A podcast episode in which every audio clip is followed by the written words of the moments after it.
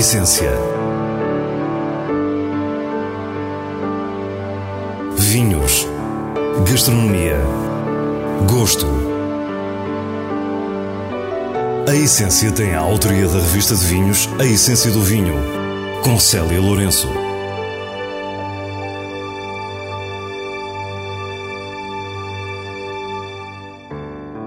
Boa noite. Hoje conhecemos uma história de amizade que resultou na parceria entre a Quinta de Santiago em Monção e Nuno Mira do O. Depois temos os últimos lançamentos da Quinta da Boa Esperança em Lisboa e dos vinhos Ninfa na região do Tejo.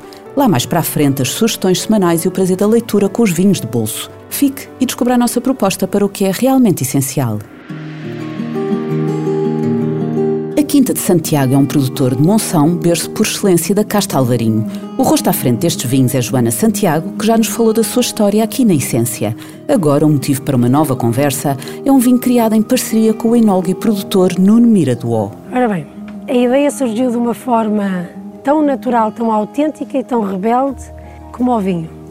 Tivemos um jantar em Monção, em julho de 2018, depois de várias garrafas de vinho, e sendo o Nuno uma pessoa desafiadora como ele é, desafiou uh, o modus fazendi da Quinta de Santiago, o modus fazendi da, da sub-região em si, e a certa altura eu pensei, este gajo tem razão, não vou dar o braço a torcer, mas ele tem razão.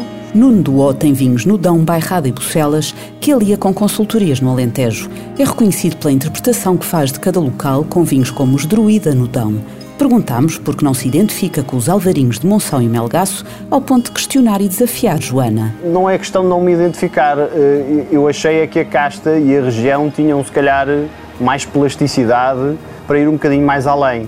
E se calhar não estarmos todos a pensar da mesma maneira, olhava um bocadinho mais entusiasmado para regiões como Salnês, eh, que faziam alvarinhos muito salinos, muito tensos, muito complexos, com várias camadas, e interrogava-me porque é que não, não, não poderíamos ir pelo mesmo caminho cá. Nuno deu-nos o exemplo do alvarinho de Salnês em Pontevedra, nas Rias Baixas da vizinha Galiza, e terá feito o mesmo com Joana, já que a resposta não se fez esperar.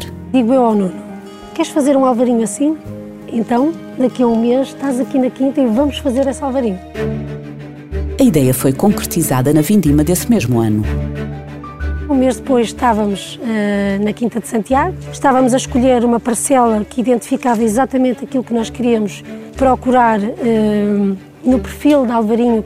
Escolhemos a parcela Tentilhão, a parcela que quer pelo solo, quer pela água, quer pela exposição que tem, uh, acabava por ir buscar um perfil muito mais contido em termos aromáticos, muito mais pedra, e procurava também aquilo a que nos tínhamos proposto. Fazer um, um alvarinho que, idealmente, em termos prováveis, tivesse 11 de acidez provável e 11 de álcool provável. A parte mais difícil acho que foi escolher o sítio, a parcela e a data de vindima, porque o que queria fazer já estava mais ou menos claro na minha cabeça.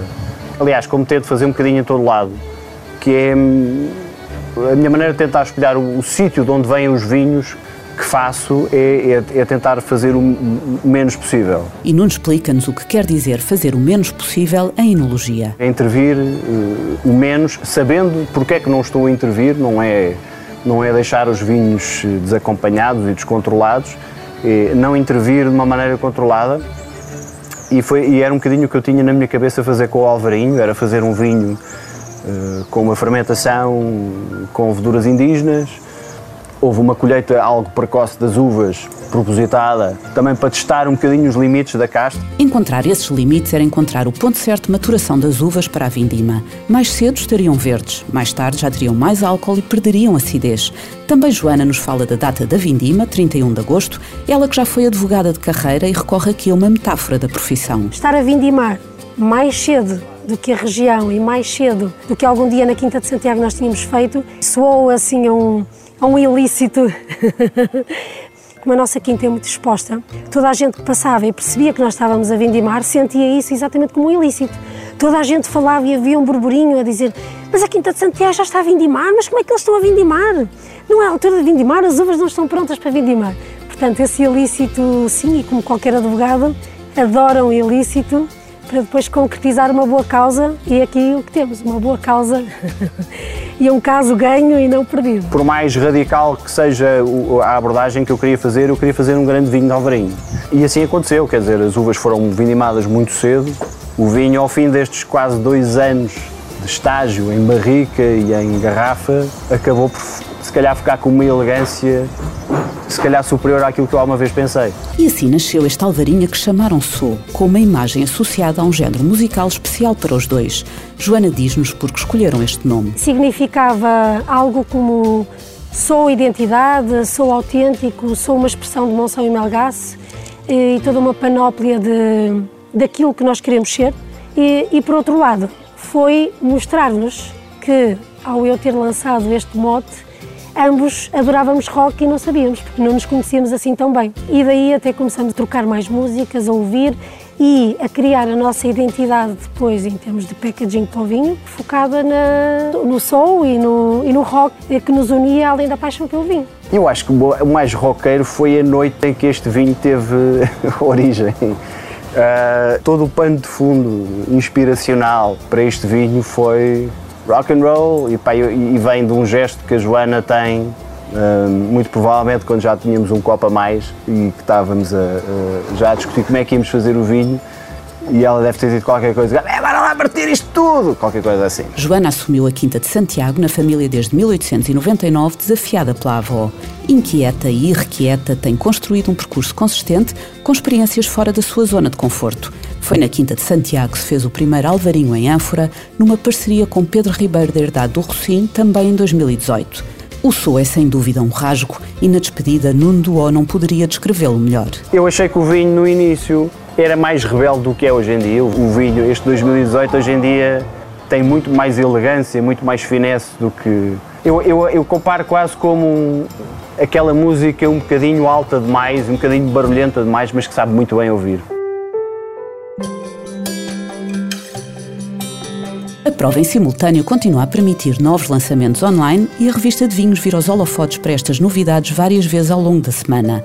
Hoje começamos pela região de Lisboa, com a Quinta da Boa Esperança, projeto familiar do casal Eva Moura Guedes e Artur Gama desde 2014. Nós estamos uh, naquela estrada que vai de Torres Alenquer, portanto é um vale, é um vale que dá direto ao mar, portanto daí tem uma influência uh, atlântica enorme, portanto é uma linha reta direta de 14 km até, até ao mar.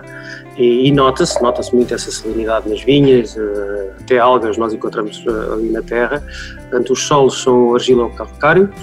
De algum modo, eh, nós estamos ali naquela parte da transição entre, entre esta influência atlântica e aquilo que é a Serra do Monte Junto. Artur tem larga experiência na área de comercialização de vinho e quando decidiu avançar para a produção sabia exatamente o perfil de vinhos que procurava. No fundo foi isso, foi isso que nos fez comprar a propriedade, saber uh, o, o, potencial daquele terroir. Eu acho que, que, é o que define a Quinta da Boa Esperança, é isso. Hoje em dia o perfil dos nossos vinhos é, é é, é, no fundo, é esta influência atlântica, este, é, e é aquilo que nós queremos mostrar. O que é que influencia, o que é que geograficamente o que é que o Atlântico influencia as nossas, as nossas vinhas. Na prova em simultâneo foram lançados três vinhos: o Quinta da Boa Esperança Reserva Rosé 2018, o Alicante Boucher 2017 e o Reserva Tinto 2015 na sua primeira edição e que aqui destacamos. Andando um pouco para trás, nós quando, quando adquirimos a Quinta, eh, nós não tínhamos ainda a percepção daquilo que a Quinta nos ia dar. Portanto, então nós, assim como eh, no início de todos os projetos, fizemos uma série de experiências. Uma delas foi com as nossas barricas de trabalho. Optámos por comprar barricas de trabalho francês e de diversas tanuarias. E pusemos naquilo que consideramos ser as melhores uvas, as melhores parcelas que nós tínhamos, pusemos nessas barricas. Portanto, esta reserva, no fundo, é o resultado daquilo que nós consideramos uh, as melhores uvas para aquela a mostragem de barricas, no fundo, não é? A Quinta da Boa Esperança tem diversos vinhos varietais, mas o Reserva 2015 é um vinho de lote onde se juntam as castas Alicante, Boucher, Syrah e Toriga Nacional. O que é que nós fizemos? Fomos lutear as diferentes castas que tinham nessas barricas, e muitas vezes as mesmas castas, mas em barricas diferentes, e este é o resultado final de, de, desse, desse blend e que nós consideramos ser o melhor que nós fizemos na quinta. No fundo, é o resultado final de cinco anos de trabalho e pronto, isto está aqui cinco anos depois para que as pessoas possam ver.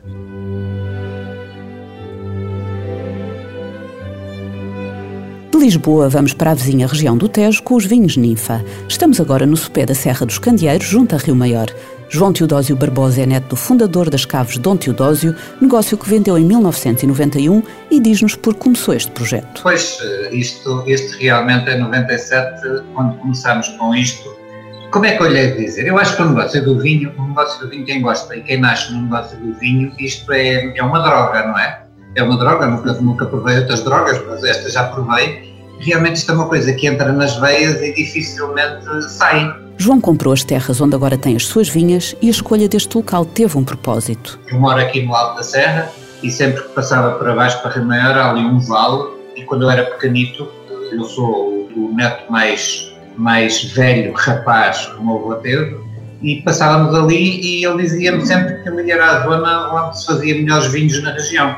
Mas curiosamente falava em brancos Explica-nos porquê. Pela própria salinidade dos terrenos, nós estamos num vale tifónico onde existem as marinhas de sal Maior e o terreno é, realmente é salgado. Isso nos brancos permite-nos hum, ter muita mineralidade, ter muito aquilo que hoje as pessoas gostam. As vinhas estão sobre uma rocha de salgema que atravessa todo o vale, daí a existência das minas de sal de Rio Maior. Mas não é apenas este sal que por aqui acontece e começamos a encontrar muitas semelhanças com o discurso do produtor anterior. É que nós também só estamos a 15 km do mar e realmente a Serra dos Candeeiros, eh, eu costumo dizer que Portugal, em termos climáticos, é dividida em dois, é o norte e o sul. E o norte começa no Monte Junto, passa pela Serra dos Candeeiros, Serra da e vai à Serra da Estrela. Atrevo-me a dizer que temos um microclima muito particular e que nos vinhos brancos permite fazer coisas muito interessantes e muito boas, e nos vinhos tintos também, mas precisam de mais tempo. Estas vinhas de Rio Maior acomodam-se num pequeno vale de encostas suaves que lembra a Extremadura. Estamos no Ribatejo, na região dos vinhos do Tejo, mas a paisagem lembra a dos vinhos de Lisboa. Brancos e espumantes tem sido a aposta maioritária de João Barbosa, que aqui nos apresenta o primeiro Ninfa Alvarinho 2019 de uma vinha plantada em 2015. Acho que o vinho está bom, o vinho está muito cítrico, o vinho tem, tem estrutura e curioso que passado algum tempo da garrafa estar aberta, o vinho ganha um volume extraordinário. E eu acho que isso é, é fantástico. É o vinho feito pela primeira vez permite-nos uh, ter alguma ideia de que no futuro vamos fazer coisas certíssimas com o Castro Alvarinho. E isso vai nos dar, penso eu, a possibilidade de continuar com esta saga dos vinhos brancos aqui em Rimeira e dizer que o avô realmente tinha, tinha toda a razão quando dizia que eram os melhores vinhos da região, que eram os brancos daqui. E passamos às escolhas do diretor da revista de vinhos, Nuno Pires, com os selos altamente recomendado e boa compra da revista. VV Bical e Maria Gomes, Vinhas Velhas 2017, é produzido pela Niepor, na Barrada e mostra-se um grande exemplo do potencial da região para vinhos brancos. Muito elegante, com aromas frescos, limpos e sérios, leva-nos numa viagem vibrante, salgada, ácida e infindável. Sem dúvida, um vinho altamente recomendado. Manuela Rosé 2019 é produzido pela Wine Soul no Douro, a partir da casta Toriga Nacional. É um rosé contemporâneo, aveludado, cristalino e vivo. É um vinho seco, que se estende na refeição. Uma ótima estreia e uma boa compra.